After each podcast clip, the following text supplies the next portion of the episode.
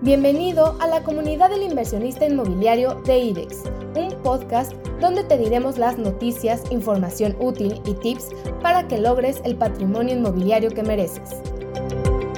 Bienvenidos inversionistas inmobiliarios, ¿cómo están? Gracias, gracias por estar en un, en un podcast más, aquí con mi, mi amigo Alejandro Michel, ¿cómo estás, mi estimado? ¿Qué onda? Ya cada vez más lejos de pandemia o no, quién Ya, sabe, ¿verdad? ya. Espero Cada que sí. vez más esperemos. Ojalá que sí.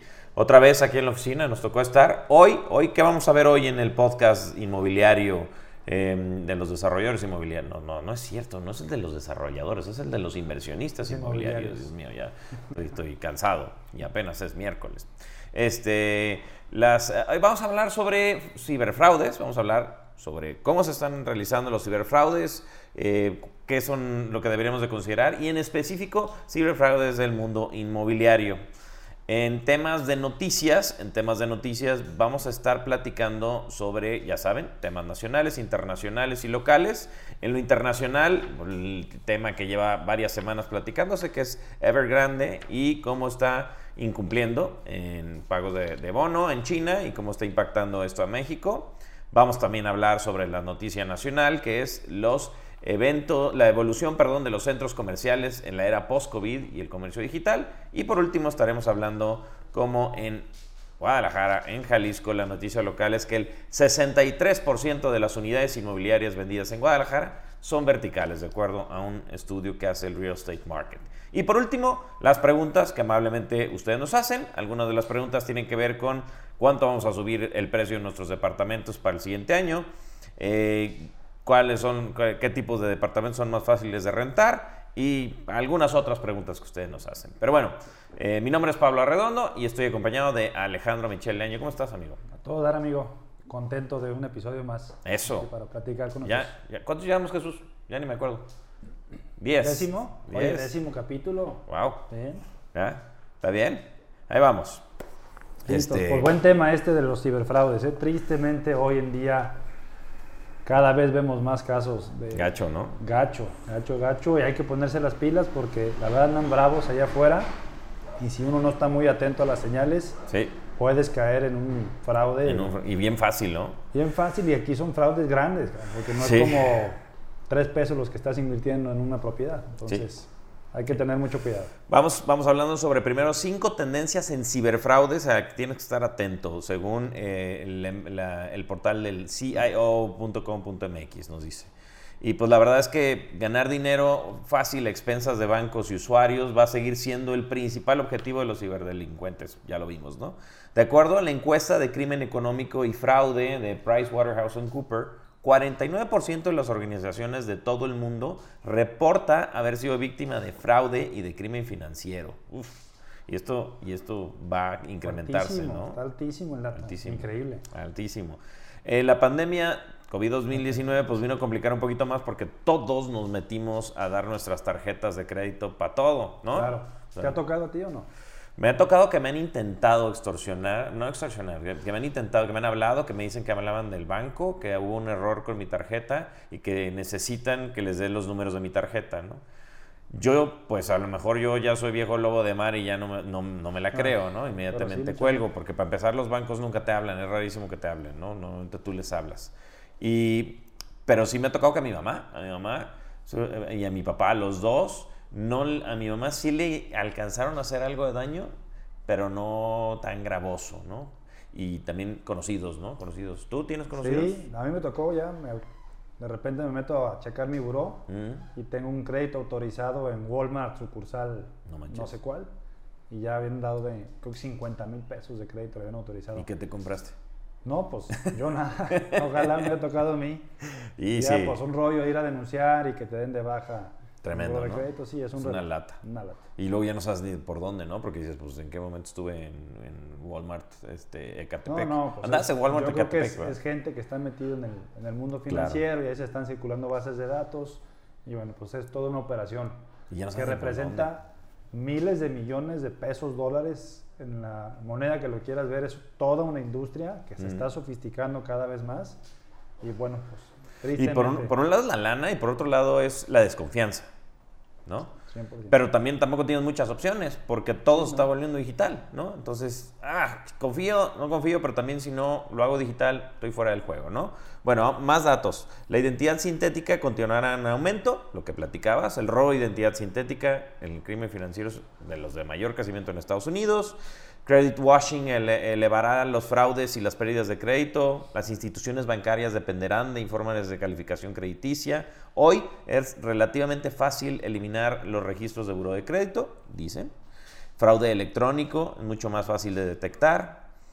Y bueno, específicamente ya hablando sobre, eh, sobre los fraudes inmobiliarios, porque quieren ver los fraudes inmobiliarios. Lo más común es que te clonen la tarjeta por poquito, ¿no? Eso es lo común, como lo que te pasó a ti, bueno, no tan poquito, 50% en, en, Walmart de crédito no es tan poquito, pues, pero, o sea, todavía no son tan onerosos como un, un, tema inmobiliario. Pero ¿qué pasa con el tema de los fraudes inmobiliarios?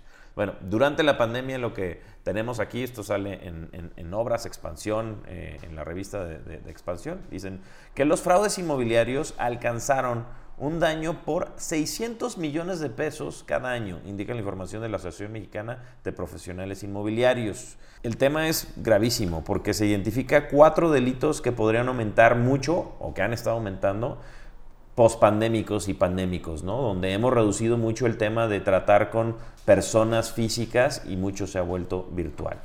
La primera le llaman casas o departamentos inexistentes. O sea, te venden proyectos, casas o departamentos que en internet aparecen como existentes, con fotos, ubicación y todo, pero en realidad no existen. Y hay gente que confía en todo el portal y el proceso y al final, pues nada, que el lugar no existía y tú ya diste anticipo o algo y ya te fregaron, ¿no? Entonces, esa es una. La otra, condiciones no especificadas en el contrato. Es posible que la información prometida o acordada por teléfono, correo electrónico o chat haya quedado clara, pero no se haya especificado en el contrato. Por lo que un asesor puede, debe revisar a fuerza el, documento, porque si no, tú quedaste que sí, no revisaste el documento final que firmaste y lo que habías quedado con el inmobiliario, con el que te vendió la casa o el terreno o lo que fuera, pum, a la hora se cayó, ¿no? Y todo por dejar la clásica letra chiquita del contrato, ¿no? Documentos falsos. La plataforma inmobiliaria explica que este es el fraude más común. 60% de los ilícitos relacionados con estafas inmobiliarias tienen que ver con que se dan documentos falsos, no son dueños del terreno, del departamento. Eh, importantísimo trabajar con un notario, ¿no? Serio. Importantísimo trabajar con un, broker serio. Eh, la importancia de no poner en riesgo, porque es bien fácil poner en riesgo el ahorro de tantos años y el esfuerzo de tantos años, ¿no? Eh, luego, ¿cómo nos dicen cómo hacer para detectar y evitar los fraudes. Bueno, precio por debajo promedio de la zona. O sea, cuando tú te encuentras un DEPA en Providencia en un millón cien mil pesos, dúdalo. Sí, yo creo que para cualquier tipo de fraude esa es la, de las primeras señales, ¿no? Cuando parece la oportunidad de ser demasiado buena para ser verdad, probablemente lo sea. Dúdalo, ¿no? ese es como el gran consejo. Y mucho pasa, ¿no? O sea, todos queremos vivir en Providencia y todos quisiéramos pagar un millón cien mil pesos por... Bueno, los desarrolladores no queremos que eso pase porque nos gusta la plusvalía, ni los dueños de los lugares, pero quien no tiene, pues quisiera encontrar algo. Pero la realidad es que no lo hay, ¿no? Dúdalo. Pedir pagos por adelantado, que me parece increíble, pero de veras sí pasa, ¿no? Muchísimo. ¿Te ha tocado escuchar de casos? Totalmente. Eh, normalmente un proceso de compra es es lento, se tiene que llevar con mucho cuidado y no deberían de pedir pagos fuertes a menos de que sea un apartado simbólico por la propiedad, pero realmente no debería haber anticipos si no viene previamente un contrato que te den el tiempo de revisarlo, no tendría por qué darse una solicitud de dinero. Entonces yo creo que esa también es una señal de alerta. Te van a vender la piña que es la oportunidad y necesito que me mandes una lana para dejarte el apartado, pero yo creo que en este tipo de situaciones es mejor ser cauto, siempre duda y peca de precavido. Y que ya traen a otro, ¿no? Siempre te venden esta de, no, no, pues si no quieres, ahí tengo el otro que va a cerrar. En estas cosas hay que, eh, eh, hay que mantener eh, cabeza fría, yo digo, piénsalo. Cabeza fría. ¿no? Otro punto bien importante que nos ha tocado ver, de repente no se le da valor al trabajo de profesionales en ciertas áreas del proceso, ¿no? Al notario o al abogado o al corredor. Muchas veces dicen, me voy a ahorrar ese costo. Yo conozco a alguien que me lo puede hacer más barato, tengo un compa, un amigo, un alguien ¿no? que me puede ayudar con eso. Pero bueno, por ahorrarse algunos pesos del proceso que al final no representa ni el 5, 6, 7% de la operación, pones en riesgo de fondo toda la transacción. El no tener a un corredor certificado que te ayude a hacer todo el proceso de revisión de la propiedad, las condiciones del inmueble, el notario que te ayude a dar certeza a la transacción, el abogado también que te revise los contratos. Al final son figuras claves en el proceso de compraventa de un bien inmueble. Repetimos, son inversiones patrimoniales importantes de vida, no, no escatimemos. Obviamente hay que buscar precios razonables, pero no escatimemos en los actores clave que nos van a dar certidumbre en el proceso. De acuerdísimo. Y digo, lo que dicen los expertos es, revisa minuciosamente cada parte del proceso. La primera parte del proceso es cuando buscas en Internet. Busca en portales que sean portales serios. Aun cuando sean portales serios, puede darse el caso de que hay cosas que no están bien, que no están, o que pueden brincarse ciertas fases y ahí están, ¿no? Entonces, primero, portales serios. Segundo, si ese portal serio, pues definitivamente tendrá que contactarte con algún agente inmobiliario. Lo que decías, pues que es bien fácil, ¿no? Ay, bríncate a la gente, vete directo con el dueño y eh, va a ser más fácil entre nosotros hacer el trato. Sí, pero el agente inmobiliario te da certeza porque probablemente esa propiedad está ahí porque fue avalada por alguna inmobiliaria, ¿no? Por alguna empresa inmobiliaria, ¿no? El, el rol del inmobiliario previo a que se llegue a un contrato o una escritura es fundamental porque es quien te acompaña y te da certidumbre a la propiedad antes de que ya tengas que meterte a un tema contractual. Te ayuda a checar que estén en regla los documentos, que sí sea, que esté físicamente disponible, que esté en condiciones, que esté en precio. Es un servicio de consultoría o de asesoría clave el que te da el asesor en la etapa inicial del proceso. Así es, entonces o acércate a, empresas inmobiliarias serias o si tienes un independiente, también se vale que le pidas su RFC, claro. que le pidas su IFE y que te asegures que efectivamente existe, ¿no? Y que sí está activo, porque no estás comprando chicles. Yo sí checaría, si por algo estoy haciendo una operación, no con una empresa que yo pueda checar sus antecedentes, si es un asesor inmobiliario, que te pase su confirmación que esté registrado ante alguna de las asociaciones que hay en el mercado. Hay varias y yo creo que eso te da un nivel de certidumbre en la persona. Si por algo no lo conoces, sí es importante que te muestre sus credenciales. ¿Y cómo comprobamos, por ejemplo, el tema de que la casa, el terreno, el departamento que nos están vendiendo realmente es de la persona o de que nos están diciendo que es? Pues se tiene que pedir copia de la escritura, hay que checar en el registro público de la propiedad, en catastro, no solamente que sea la persona que no tenga gravámenes previos, porque un fraude muy común es una propiedad que se vende muchas veces. Y eso es algo que si no eres experto o si no tienes los contactos, se puede pasar desapercibida totalmente y en el momento que te pueden, por contrato, firmas, pagas y al momento de escriturar te das cuenta que ya tenía otro gravamen o que hay otro propietario. Uf, qué coraje, ¿no? Eso es un problemón y hay que tener mucho cuidado. Sí, claro, terrible. Y bueno, y, y, bueno, y nos preguntan de repente también sobre, y sobre los de, que están en preventa que, nos enseñen su licencia de, de, construcción. Por supuesto. Para los proyectos que están en preventa, definitivamente hay que tener acceso a la licencia de construcción, que te valide que el proyecto que están vendiendo pues esté de acuerdo a lo que está permitido dentro de la licencia, para que no te vendan espejitos o... Y la licencia se consigue aparte demostrando que realmente tienes eh, derecho sobre la propiedad, ¿no? Totalmente. Ya para que una empresa tenga un documento como una licencia de construcción a su nombre, pues tuviste que haber demostrado primero que legalmente eres el propietario y segundo que el proyecto cumple con todas las especificaciones y reglamentos que marca la norma. Oye, como el cuánto tiempo de que empieza un proyecto en preventa, porque tú y yo lo sabemos, ¿no? O sea, hay todo un proceso en proyectos de preventa y antes, mucho antes a veces de que empiecen inclusive las máquinas a, excavar tierra, ¿como cuánto tiempo tiene una inmobiliaria para tener una licencia aproximadamente?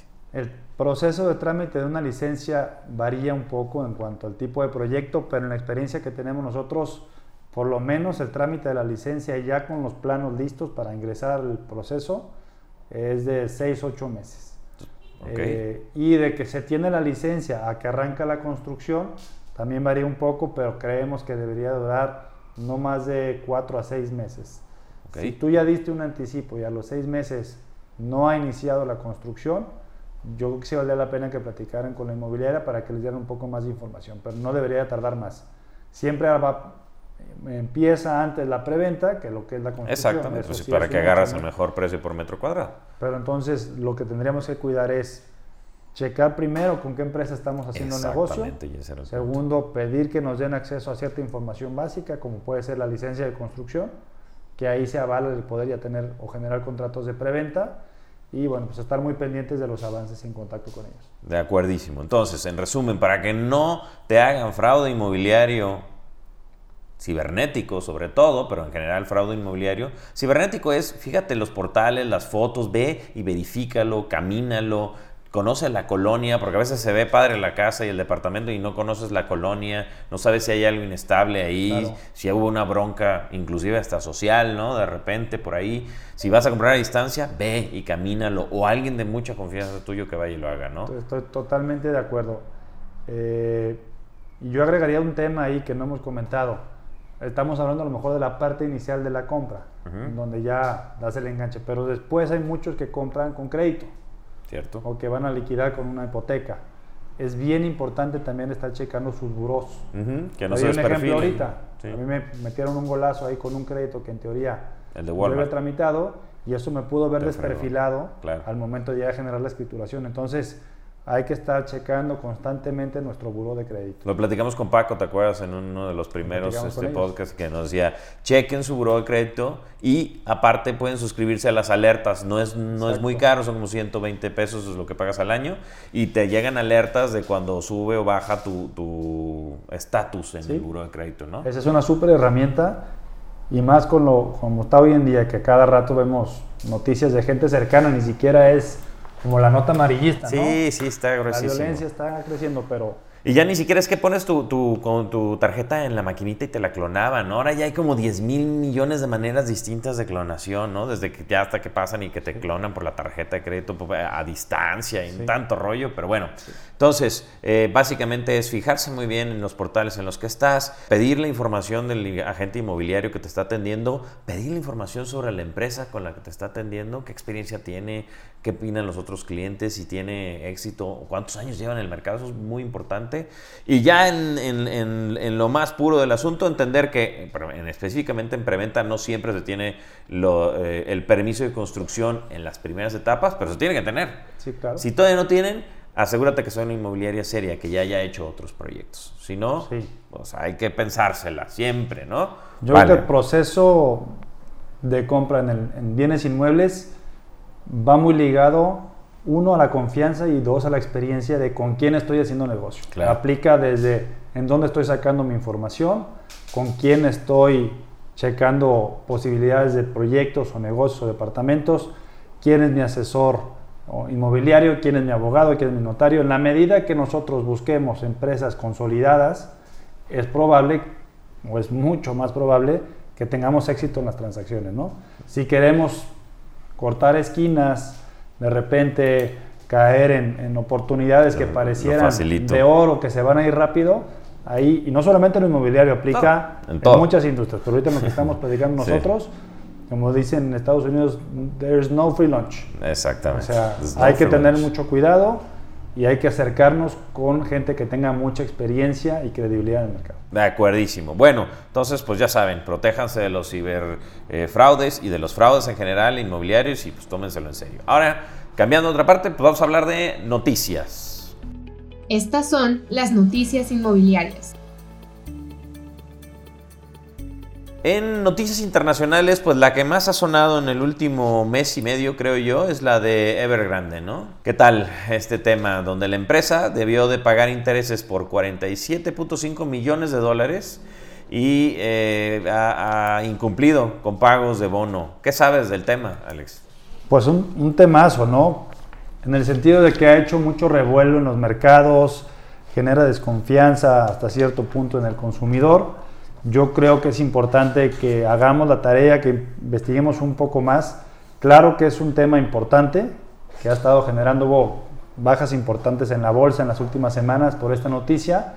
Estamos hablando del jugador más importante Qué bruto, es enorme. inmobiliario en China, que es un país enorme. No, sí, sí, sí, en sí, algunas sí. de las notas que me pasaban como referencia, creo que esta empresa vendió en los últimos años tres veces más cantidad de viviendas de todo lo que se hizo en Ciudad de México. Entonces, nomás para que eso, dimensionemos la escala Ah, es brutal. de la empresa. Obviamente el que se generen incumplimientos de pago, pues pone a cuestionar si sobre todo hay una burbuja inmobiliaria y si es sostenible el mercado. Yo creo que en esta ocasión está muy focalizado en el mercado chino. Ok. No como pasó en el 2008 con el famoso caso de los Liam Brothers, ¿no? Yo creo que a diferencia en 2008 sí fue un tema en cuanto al sistema global inmobiliario. Hoy estamos hablando de un problema muy focalizado en China, que inclusive he escuchado opiniones al respecto, que fue generado por el mismo gobierno chino para hacer una limpia en ciertos jugadores que había en el mercado. Órale. Entonces es una autocrisis que se está generando para limpiar ciertas personas que estaban metidas en el proceso que probablemente ya no tenían mucho futuro. Entonces, porque obviamente una empresa como Evergrande no puede incumplir por el impacto que representa Es que a. China, porque también estamos en medio de una guerra comercial importante. Pero abiertísima, ¿no? es una señal de debilidad importante del, Claro, del gobierno claro, chino. claro. No hubiera permitido que se generara el cumplimiento porque de todos modos lo va a intervenir y va a ayudar a que se rescate. Por el tamaño de la empresa, vamos a ver algo similar a lo que hizo Estados Unidos en 2008. Ujú. Va a entrar lo mismo. El gobierno chino creo que representa el 3% del PIB. No es tampoco como que esté todo en riesgo por esta empresa. Claro, ¿no? no, Entonces, la van a rescatar y yo creo que hay otras lecturas también políticas, pero lo que sí estamos seguros es que no, bueno, no seguros, pero creemos que no va a contaminar el mercado global y, Y- en este y en caso México en el mercado en México porque no va a afectar a la banca, que al final del día es uno de los jugadores importantes, la banca está muy sana y por otro lado los precios de los departamentos, casas aquí en México, pues no tienen una liga directa en este momento Con China. el mercado chino. A lo mejor algunos insumos Sí puede pegar, ¿no? Digo, y Puede si, pegar. si- si lo combinas con el tema inflacionario y el tema de, la pegar. crisis que platicábamos con, con Juan el otro día de, de tema de, ¿cómo se llama? De, mm, ay, trans- el movimiento de mercancías y Sí, las cadenas de ¿no? Las producción cadenas de producción, etcétera. Sí, Puede, ¿no? definitivamente. Pero a lo mejor puede haber un impacto positivo en el sentido de que hoy había mucha gente invirtiendo en China que dice, pues a lo mejor China está teniendo sus broncas. Vámonos a ver a otros mercados. Vamos a ver otros mercados y creo que ahí se puede ver beneficiado Claro, en México con claro, totalmente. Digo, aquí en expansión dice que la diferencia estriba especialmente en el factor espacial, debido a que influye considerablemente el caso que nos ocupa. Toda vez que en contraste el mercado norteamericano y el chino tienen muchas menos conexiones con los mercados financieros internacionales Correcto. actualmente.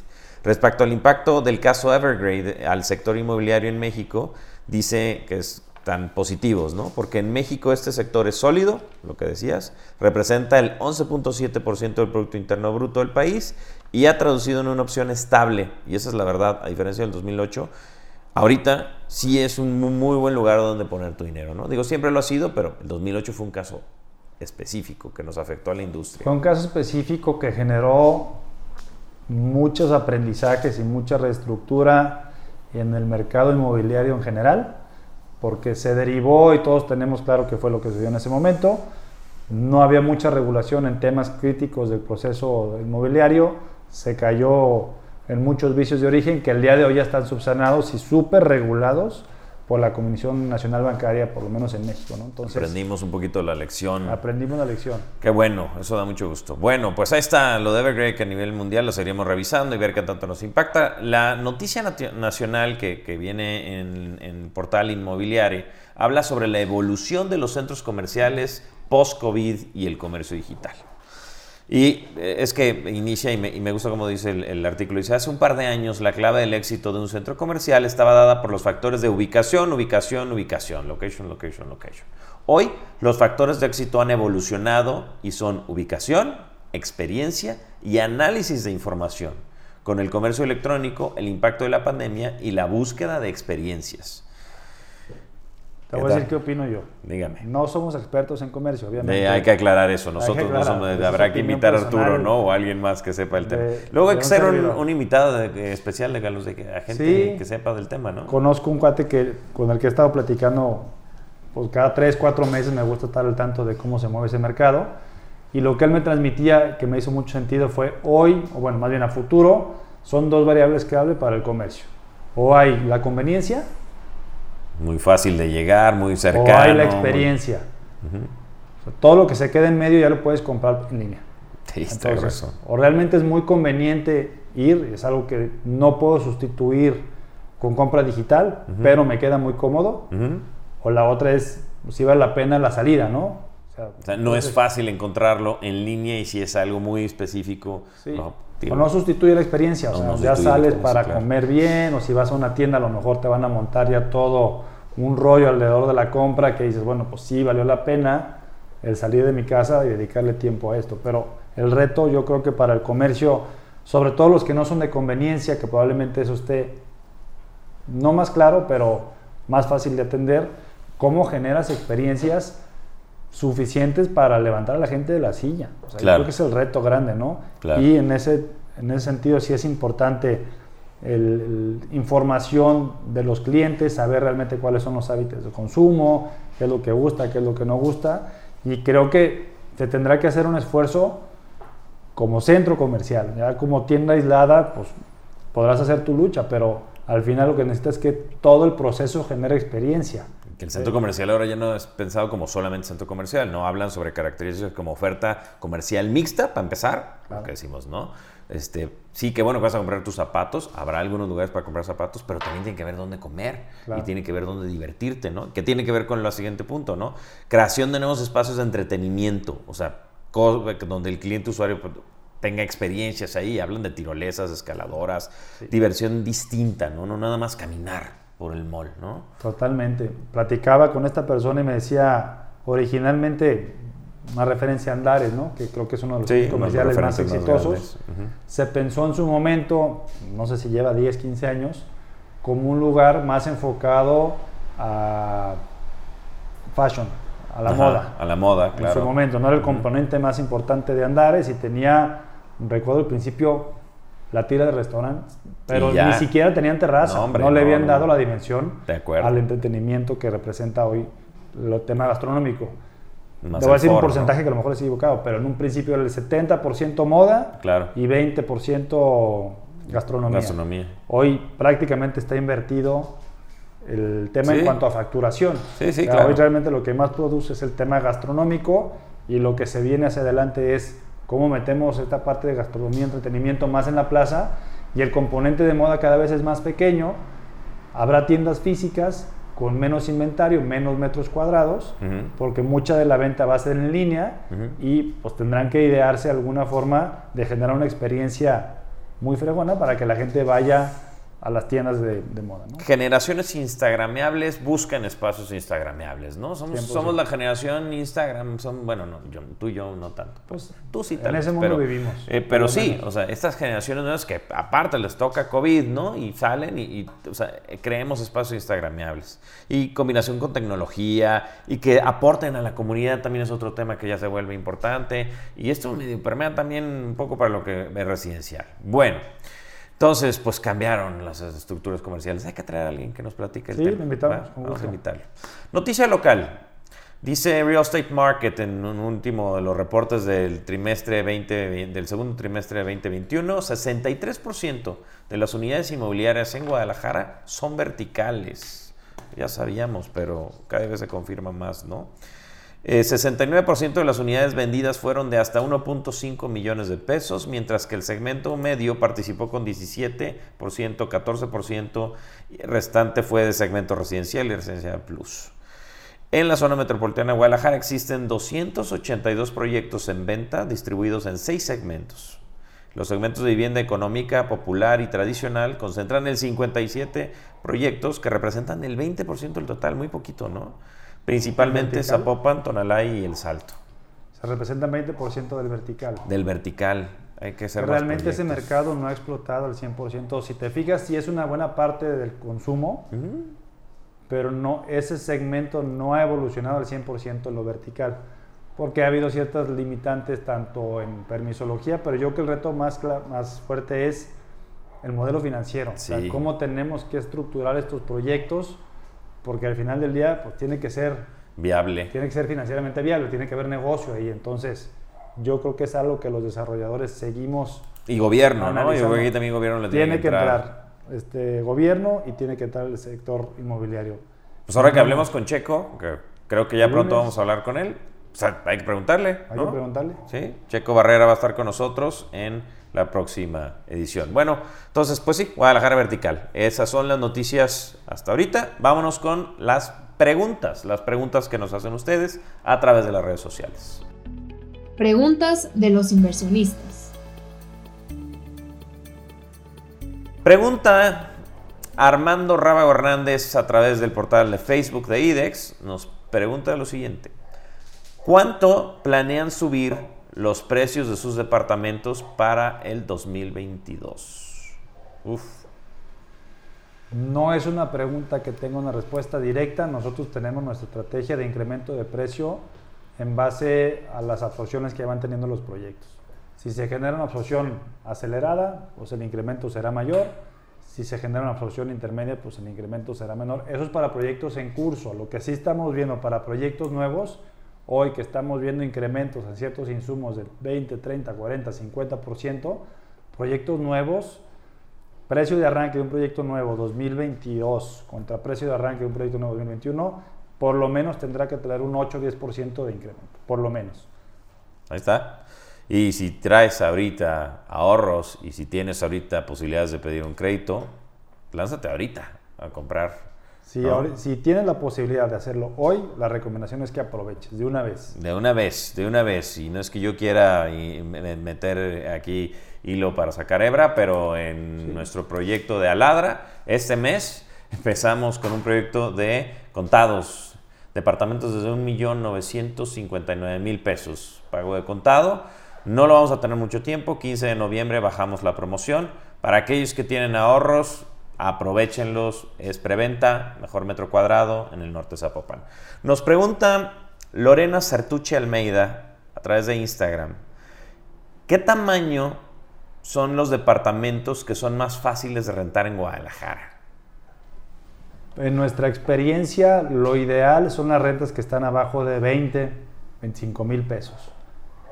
Deben de ser departamentos por los metros, yo creo que en 200 pesos metro en promedio debe de andar un precio entre los, los chicos se rentan más como a 250, los grandes se rentan 150, 180 pesos metro, pero la recomendación si quieres invertir en un departamento para renta, asegúrate que su renta estimada esté por debajo de los 20 mil pesos y que tenga la mayor cantidad de recámaras posible, que yo creo que es un factor bien importante para los clientes que están rentando hoy en día, que muchos son parejas jóvenes que probablemente tengan hijos, entonces esa segunda recámara es importante. importante. O roomies que también están buscando entre dos o tres poder rentar un departamento y poder independizarse. Entonces, esa sería nuestra recomendación. Debajo de los 20 mil, con la mayor cantidad de recámaras posible. Ahí está. Y luego nos pregunta Pedro Antonio Gómez Romero, por medio de nuestro de, de LinkedIn, nos pregunta lo siguiente. ¿Tendremos alguna promoción para final de este año? Sí, la acabamos de platicar está- y vamos a estar viendo qué otras promociones tenemos para los proyectos vigentes. Acérquense a IDEX para, para preguntarlo. Y también nos tenía otra pregunta aquí que dice, ¿cómo podemos saber si una empresa tiene los permisos para construcción autorizados por el ayuntamiento? Pues, Piden la licencia. y la cotejan, ¿no? Sí, al final del día yo creo que es un documento que tendría que estar a disposición del cliente. No sé si les van a dar copia porque a lo mejor es un tema más sensible, pero por lo menos le tienen que dar acceso para que puedan ir y revisar que específicamente tengan el documento de licencia de construcción autorizada. Yo, esa sería Como el punto, caminito. el caminito, no busquen más. Muy bien, perfecto. Pues ya acabamos. ¿Se nos Súper bien. Muy bien. Rápido, otra vez. Pues muchísimas gracias. Gracias por acompañarnos nuevamente en el podcast. Gracias, Alejandro. Nos vemos en el siguiente podcast. Vamos a estar hablando con Checo Barrera el próximo podcast. Y seguiremos hablando de temas inmobiliarios en lo que se acaba este 2021. Gracias, gracias por estar con nosotros. Amigo.